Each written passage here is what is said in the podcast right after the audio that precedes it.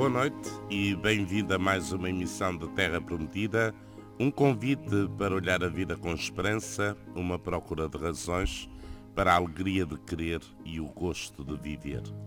Eu sou o Padre Jorge Duarte, comigo está também o Paulo Teixeira. Esta noite vamos continuar a falar da exortação apostólica pós-sinodal Alegria do Amor, do Papa Francisco, e também da visita que hoje realizou à ilha grega de Lesbos para estar com o povo ou alguns dos refugiados. Como sempre, tenho comigo o Cônego Rui Osório e o Padre Vítor Gonçalves, a quem saúdo. Boa noite. Muito boa noite. E vamos então continuar a falar um pouco da exortação pós-sinodal do Papa Francisco, que já falamos aqui na semana passada, mas eu julgo que é um documento tão importante que não pode cair no esquecimento ou que se compadeça apenas com uma breve reflexão. E eh, durante esta semana já fomos vendo várias reações a este documento, que normalmente tem duas características, essas reações. Uma primeira de muito aplauso eu diria numa reação muito favorável ao amor e ao hino à vida familiar, que grande parte da exortação apostólica constitui, e umas reações um pouco diferentes, ou diria com um tom um pouco diferente, referente à posição do Papa Francisco, que é aquilo que ele escreveu sobre os casos mais complexos eh, da vida familiar, nomeadamente os cristãos que se divorciaram de um primeiro casamento e que refizeram a sua vida num segundo casamento e o lugar deles no contexto da Igreja. Eu iria começar pelo Padre Vítor. Padre Vítor, grande parte desta exortação apostólica é de facto um hino à vida familiar, ao matrimónio, ao amor, que eu penso que é um texto, eu diria, de profunda espiritualidade, que percorre desde a Sagrada Escritura a alguns dos pensadores eh, mais recentes, como Luther King, como Eric Fromm, etc. Também cita várias conferências eh, episcopais de todo o mundo, para além de ter uma referência ainda a papas eh, antecessores do Papa Francisco, como quem diz que está numa linha de continuidade e não de ruptura.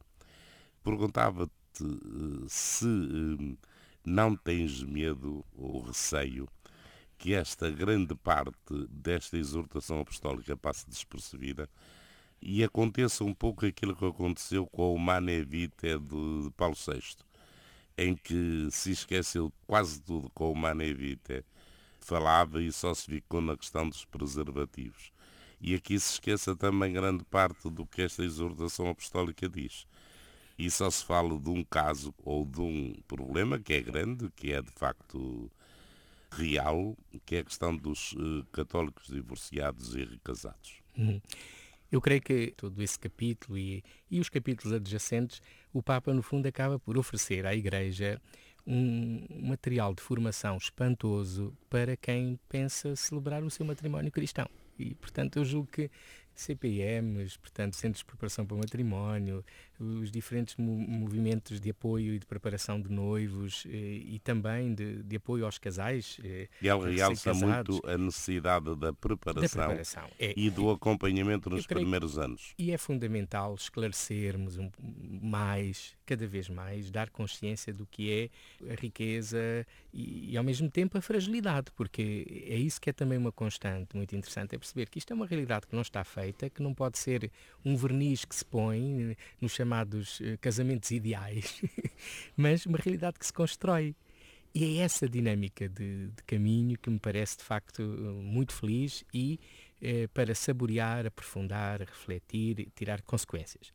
Claro que isso não, não passa ao lado e, e, pelo contrário, acho que está aqui uma pedagogia muito interessante em todo o documento, porque quando o Papa diz que alguns gostarão mais deste capítulo, os casais gostarão daquele, mas todos vão olhar ao capítulo oitavo, é que precisamente isto está tudo ligado. E sem entender a beleza deste sacramento e da vivência esponsal, não é possível também estar atento às situações dramáticas e sofredoras que às vezes isto gera. E não é só por uma questão de não existir antes, que é sempre o, o, o, peso à volta das questões, à volta da nulidade. E nós reparamos como eh, o Papa também faz aqui referência àqueles dois documentos que, na proximidade da última sessão, antes da última sessão, creio eu, foram aprovados no sentido de tornar mais rápidos, mais eficazes, mais, diria, mais humanos os processos de declaração de nulidade. Mas, efetivamente, o Papa prepara-nos para uma mudança e uma mudança que eu sinto que esse vai ser o, o, grande triunfo ou derrota deste documento, não é? Por e uma assim, grande termos... mudança, Padre Vitor, penso que acontece quando o Papa tem um olhar eh, não só de misericórdia sobre as famílias e sobre todos, e nos desafia a esse olhar, mas uma mudança que passa pela linguagem também e pelas atitudes.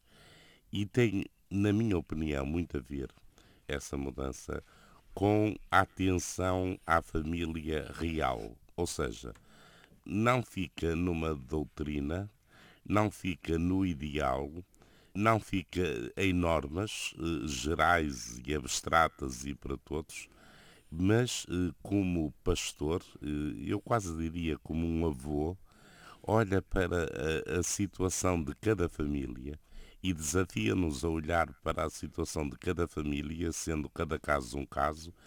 É a perspectiva pascal. Discernir. Completamente. É a perspectiva da Páscoa, que é sempre a questão da conversão e do, de uma nova vida. E da vida que pode ser nova. Nós não podemos esquecer que, que o Papa Francisco é, é jesuíta de formação. A introdução do tema do discernimento como um instrumento fundamental no avaliar as situações. Não é para criar uma norma para cada caso, mas efetivamente o discernimento, a gradualidade, o compromisso, um bocadinho todos. Basta ler aquele último ponto do capítulo 8, o número 312, onde ele fala deste necessário diálogo, acolhimento e deixarmos a lógica condenatória. Isto não é criar uma, moralidade de circunstância, não, é atender à realidade e insuflar-lhe aquilo que é a misericórdia. Ponto. Cono Osório, como é que eh, analisa o conjunto de reações que para já conhecemos e depois de uma leitura que certamente já fez mais aprofundada desta exortação, qual é, na sua opinião, o caminho que o Papa indica como fonte de esperança para esses casais em segunda união? Vou servir-me de uma referência que já fizeste e o Padre Vitor também a retomou a propósito do que se passou quando o Papa Paulo VI, hoje Beato Paulo VI, publicou eh, a encíclica sobre a contracepção Humana Vita, que deu muito burburinho e agitou muito a opinião pública em geral, mesmo fora da Igreja, e sobretudo a opinião pública dentro da Igreja. E ainda hoje não é um tema pacífico. É curioso que o Papa Francisco, nessa extensa exortação, cita, cita. não só cita como louva. Ele, ele conhece bem a Humana Vita. Ele, ele não a faz apenas uma, uma citação casual quando lhe deu jeito no desenvolvimento do seu pensamento. Ele, quem ler com atenção a citação que ele faz do Paulo VI, vê que ele conhece muito bem toda a doutrina do Paulo VI e inclusivamente chega a louvar a atitude naquela época e naquele contexto do Paulo VI de seguir aquele, aquele caminho. Também espero, eu só citei isso por uma razão, não é para. Não estou sequer a discutir a minha opinião sobre o Paulo VI, ainda não estou nessa, nessa fase. Mas citei a propósito por, daquilo que também dizias, e é verdade. Este documento é tamanho e é tão denso pedagogicamente são nove capítulos e nós podemos centrar. Aliás, o Papa mesmo nos previne, cuidado, não falem só do oitavo, falem de todos. Não é? Portanto, nós temos que ler tudo e, porque só no contexto. Já agora, nós queremos a beleza. os ouvintes, o oitavo é, é, sobre o... as situações irregulares. É sobre as situações irregulares. E, portanto, se nós queremos ver a beleza de uma floresta, não podemos meter o nariz numa árvore, senão perdemos a perspectiva do, de um horizonte alargado para vermos a beleza de, de, de uma floresta. E aqui, para vermos a beleza da pedagogia e dos temas que o Papa desenvolve durante os seus nove capítulos em tantas páginas e tantos números, porque ele assinala número a número o desenvolvimento do seu pensamento, nós temos que ler em conjunto. Eu já li de fio a pavio toda a exortação, já li muitas reações que não só cada um puxa a brasa para a sua sardinha, Parece que cada um confunde a realidade com os seus desejos e às vezes lê o que não está na realidade ou perverte um pouco a realidade e dá primazia aos seus desejos. E há contradições, eu já vi muita contradição, a nível quer interno da Igreja em Portugal, quer externo da Igreja por esse mundo fora, especialmente nos Estados Unidos e etc., onde de facto há contradições e há leituras perfeitamente enviesadas. Eu tive o cuidado, eh, mesmo sem reduzir a exortação ao capítulo 8 sobre as situações irregulares, onde o Papa desenvolve, aliás, em toda a exortação, mas especialmente no capítulo 8, onde ele segue muito aquilo que é mesmo, ele é de formação jesuíta, não, isto não tem mal nem, nem bem, é a sua formação, e ele desenvolve muito, de facto, o discernimento, que é, de facto, de Santo Inácio Loyola e da Companhia de Jesus, uma grande sabedoria, é um método, digamos, de grande sabedoria, uma pedagogia de grande sabedoria. É saber, sem, sem ferver em pouca água, é saber discernir os problemas uh, com fidelidade aos princípios enunciados e saber tentar, com a participação de todos, mesmo daqueles que nos pedem ajuda, no nosso caso de padres, tentar que com a participação das próprias pessoas tenham uma parte ativa para discernir bem as situações. E então, mesmo não reduzindo apesar da minha formação jornalística, da opinião pública publicada, não reduzindo o interesse apenas a esse capítulo oitavo, mas sendo de facto um problema dramático que os fiéis leigos para casados, muitos para muitos milhares, fiéis leigos casados, batizados e casados uh, sacramentalmente, religiosamente, uh, venham a concluir que têm de ferir a sua unidade e indissolubilidade do matrimónio e têm de ir para a ruptura e não podem eh, ficar assim desamparados e vão para umas segundas núpcias que só podem ter uma institucionalização civil, claro que não havendo um processo de nulidade do matrimónio, o, primeiro matrimónio é sempre válido mesmo que eles não o cumpram. Então, e, e casam numas segundas núpcias. E, portanto, dentro da disciplina atual, estão numa situação de prevaricadores, estão numa, numa, situação de pecado, estão numa infidelidade aos compromissos da unidade e indissolubilidade que é toda a realidade do sacramento do matrimónio. E, por isso, entre outras penalizações, pelo menos aconselhava-se e, e se não impedia-se, que, por exemplo, que tivessem acesso à comunhão eucarística. O e problema... qual é a novidade agora nesta exortação? Qual é a novidade? Então eu não sou jesuíta, mas vou-me servir da metodologia de jesuíta. Não te vou responder nem sim nem não.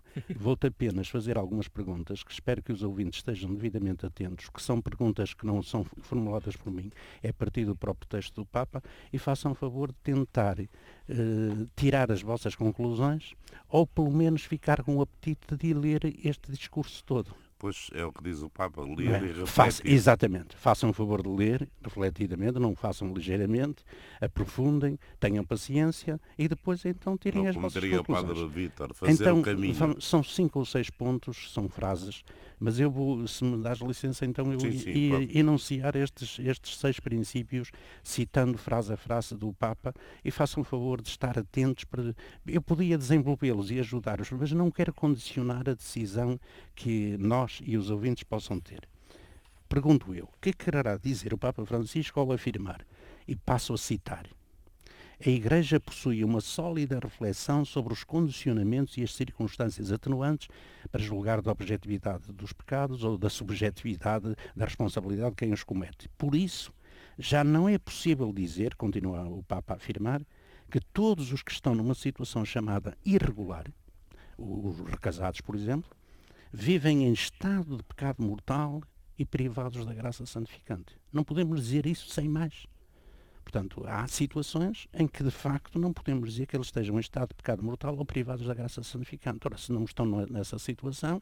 Quer dizer que podem ir à comunhão? Tu é que estás a concluir. É pelo menos uma porta... Eu, eu desafio, é uma porta aberta. Uma Sim, porta senhor, aberta. Estou de acordo contigo. Segundo, que querá dizer quando escreve?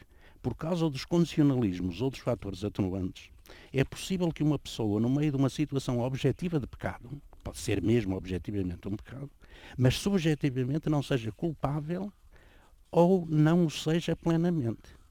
Possa viver eh, sem a graça de Deus, possa amar e possa também crescer na vida da graça e de caridade, recebendo para isso a ajuda da Igreja. E que ajuda da Igreja é que o Papa fala? Logo a seguir, no mesmo ponto, em rodapé, numa nota de rodapé, diz o Papa, é preciso também ler as notas de rodapé, não é uma coisa secundária, está lá, está no texto. Em certos casos, diz o Papa, poderia haver também a ajuda dos sacramentos para esses casos. Por isso, aos sacerdotes, lembra o Papa, lembro que o confessionário não deve ser uma câmara de tortura, mas o lugar da misericórdia do Senhor. E de igual modo assinalo que a Eucaristia não é um prémio para os perfeitos, nota bem. A Eucaristia não é um prémio para os perfeitos, mas um remédio generoso e um alimento para os fracos. Isto é claríssimo. Isto é, Isto é claríssimo. novo. Completamente novo. Ah, e, e, ganhar, olha, aliás, ainda bem que o Padre Vítor. Deixa só dizer isto, Jorge, já, hum. sem, te, sem te hum. tapar. Ainda bem que o Padre Vítor teve, o Padre Vítor teve esta ideia. Esta isto, reação. Esta reação. Isto é inteira. Estás a ver? Ele ouviu e diz: Isto é inteiramente novo no magistério da Igreja. Inteiramente. Nunca ninguém tinha dito isto com esta clareza. E, aliás, eu ia completar dizendo que é uma velha ideia do Papa Francisco, que ele nos fala, fala sempre muito que a Igreja não é uma alfândega da fé, mas é como um, um hospital, hospital, de, de campanha. Exatamente. Sim, é, sim, é exatamente essa ideia, não é? Um quarto ponto, sobre compreendo aqueles que preferem uma pastoral mais rígida. O Papa diz isso mesmo. Que não dê, que, que não dê lugar a confusão alguma, que seja tudo clarinho. Mas creio sinceramente que Jesus Cristo quer uma igreja atenta ao bem que o Espírito derrama no meio da fragilidade. Não é, do, não é da virtude, é da fragilidade. O Espírito está aí. O Espírito não nega a sua ajuda e os seus dons aos pecadores.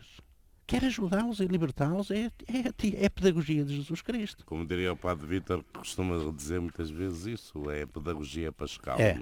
Uh, se, uh, quinto ponto. É verdade que o Papa Francisco não quis emitir uma norma, uma normativa, estou a citá-lo, geral de tipo canónico quanto à comunhão eucarística dos recasados. Não diz nada disso assim abertamente mas recomenda para tanta variedade de situações, em que as pessoas estão, e algumas são dramáticas, o discernimento adequado, que não deve ser indiferente, e isto aqui é que puxa pelos sacerdotes como ministros do Sacramento da Reconciliação, não deve ser indiferente esse discernimento dos próprios leigos penitentes que se vão conversar destas situações, não deve ser o sacerdote nem os penitentes, não deve ser indiferente ao foro interno entre um casal e um padre que o acompanhe.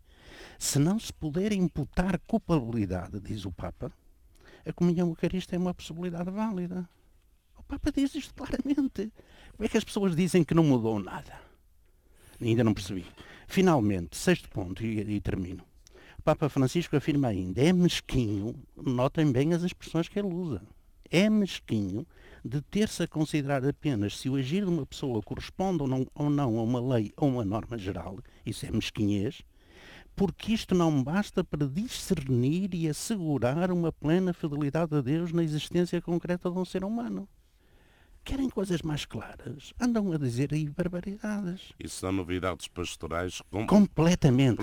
Não é uma mudança doutrinal. Ainda bem que também disseste isso, porque não é uma mudança é doutrinal perspectiva pastoral. É uma perspectiva pastoral e é uma assunção de uma, edu... de uma educação moral com riqueza espiritual para as pessoas viverem, eh, como o Padre Vítor oh. diz, tu já citaste, viverem pascalmente, pascalmente. a sua libertação. Padre Vítor, eh, este documento hum, que eu penso que é motivo para os casais refletirem e julgo que é de facto uma, uma razão de esperança e de alegria e de beleza da vida como vocação que eles eh, escolheram, que é o matrimónio, é também muito exigente para nós, e, estamos aqui três padres, para nós somos padres, eh, porque isto de acompanhar, integrar e discernir, que são as três palavras-chave que o Papa Francisco utiliza, eh, transporta para cima de nós uma disponibilidade e também uma responsabilidade muito grande,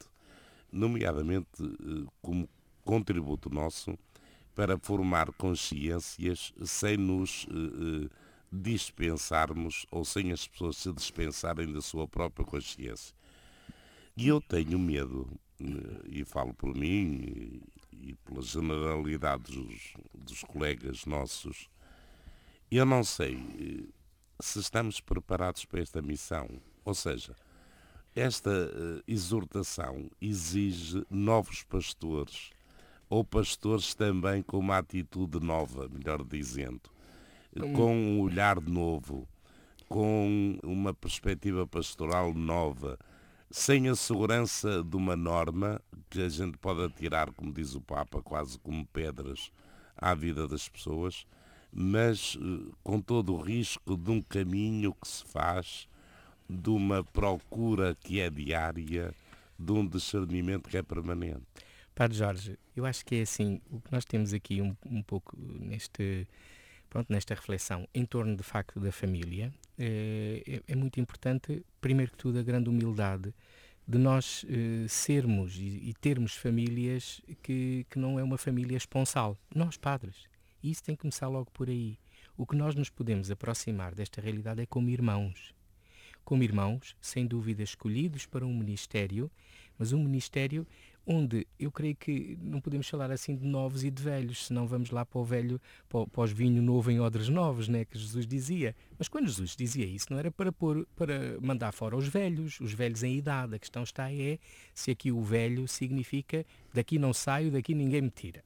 É verdade que isto, o, o grande desafio... Pode, desculpa lá, pode é. ser uma boa fonte de sabedoria.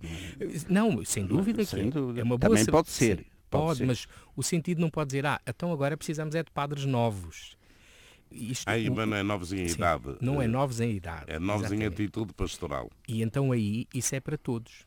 É para todos nós porque no dia em que fomos ordenados, de algum modo é assim, a Igreja escolheu-nos não porque tínhamos as capacidades, mas porque acreditamos que Deus capacita aqueles que escolhe. Eu acho que o Papa Francisco tem uma grande mestria, é um mestre espiritual.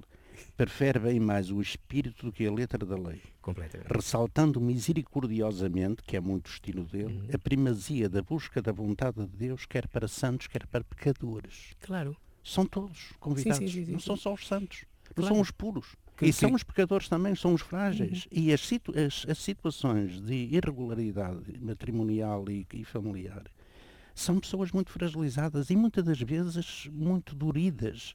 De facto, nós temos que buscar mais o espírito da lei do que a letra da lei e buscar esta contínua busca de Deus para estabelecermos com Ele e por sua iniciativa e, e, e por seu chamamento uma comunhão de vida e cumprirmos a sua vontade, mas este caminho faz só andar, quer os santos, e estes são muitas vezes os mais audazes e os mais, mais aventureiros, porque acham que sempre são muito pecadores e não merecem esta intimidade com o Senhor, e, mas também os pecadores, para que não caiam na vulgaridade e na banalidade, se sentirem ostracizados, se sentirem marginalizados. E muitas vezes nós, ajudamos-nos a eles estarem fora, a eles eh, serem excomungados, excluídos.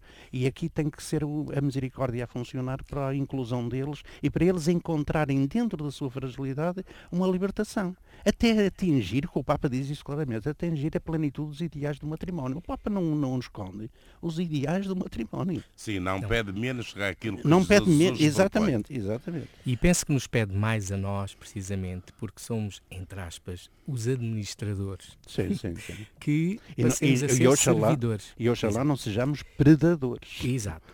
E eu creio que este documento, a quem mais vai exigir não é aos casais só. É, é também a nós. É, é a igreja, é a estrutura de serviço da igreja. E eu vou só aqui pegar no 312, que já há bocadinho tinha falado, o número de, do, do, do, fim deste capítulo 8. Vejam o que é esta frase aplicada à nossa realidade de, de pastoral contexto de um discernimento pastoral cheio de amor misericordioso que sempre se inclina para compreender, perdoar, acompanhar, esperar e, sobretudo, integrar. Vejam a força que, que o Papa dá aos verbos. Ele até no, na, no, na alegria do Evangelho criou lá o primeirar.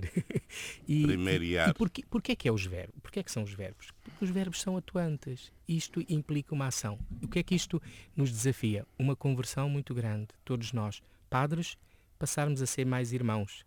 E em vez de facilmente julgarmos até e julgarmos uns aos outros, aquele é progressista, aquele é conservador, aquele é não sei o quê, não, aquele é irmão como eu num sacerdócio de Jesus, que é um serviço para libertação e salvação dos homens. Eu ia uh, terminar exatamente com este pensamento do Padre Vítor para uh, pedir, quer ao Cono Rui Osório, quer ao Padre Vítor, uma breve nota sobre aquilo que hoje acabamos de testemunhar, que foi a ida do Papa Francisco juntamente com o Patriarca de Constantinopla e o Bispo da Igreja Ortodoxa Grega, à ilha de Lesbos, eh, que é, por assim dizer, a porta de entrada, ou uma das portas de entrada, de milhares de refugiados à procura de uma vida melhor e de um sítio para viver aqui na Europa.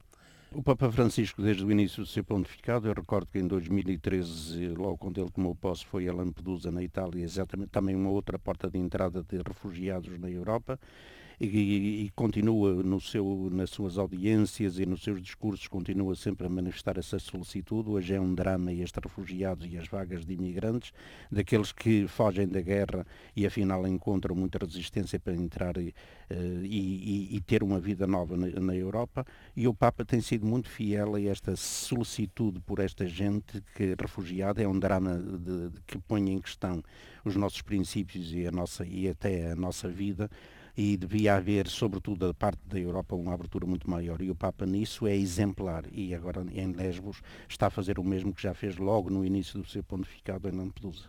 Padre Vítor. Eu sublinho o caráter ecuménico deste, deste encontro, ao mesmo tempo não esquecendo aquilo também que, que, que os bispos, a Comissão Episcopados Católicos da União Europeia diz, a atitude de corresponsabilidade. Corresponsabilidade que tem a ver com a atenção humanitária, mas nunca esquecendo uma coisa. A solução não é simplesmente ter portas abertas, porque as realidades depois são incomportáveis. E, efetivamente, o nosso mundo é um mundo em mutação. Enquanto não se trabalhar e não houver o esforço dos Estados, então, do mundo, da Europa, eh, na promoção das condições de vida nas terras de origem das pessoas, que é, no fundo, o que elas desejam também elas vêm-se forçadas a fugir porque na sua terra não podem viver com dignidade. Então é isso que é importante trabalhar. E aí sinto que se fala muito pouco, porque a guerra vai continuar. Pelo menos que esta visita do Papa tenha contribuído para não deixar sair da agenda e das preocupações de todos os líderes mundiais este drama dos refugiados com dimensões bíblicas de milhares e centenas de milhares que fogem à procura de alguma coisa de melhor. Eh, Cono Rui Osório, eh, Padre Vítor Gonçalves, boa noite, obrigado. A Terra Prometida fica por aqui hoje. Eh, aqui estaremos novamente no próximo sábado e esta mesma hora, 23 e 30. Até lá, em meu nome, Padre Jorge Duarte e também em nome do Cono Rui Osório e do Padre Vítor Gonçalves e do Paulo Teixeira, os votos de boa noite, bom domingo, boa semana.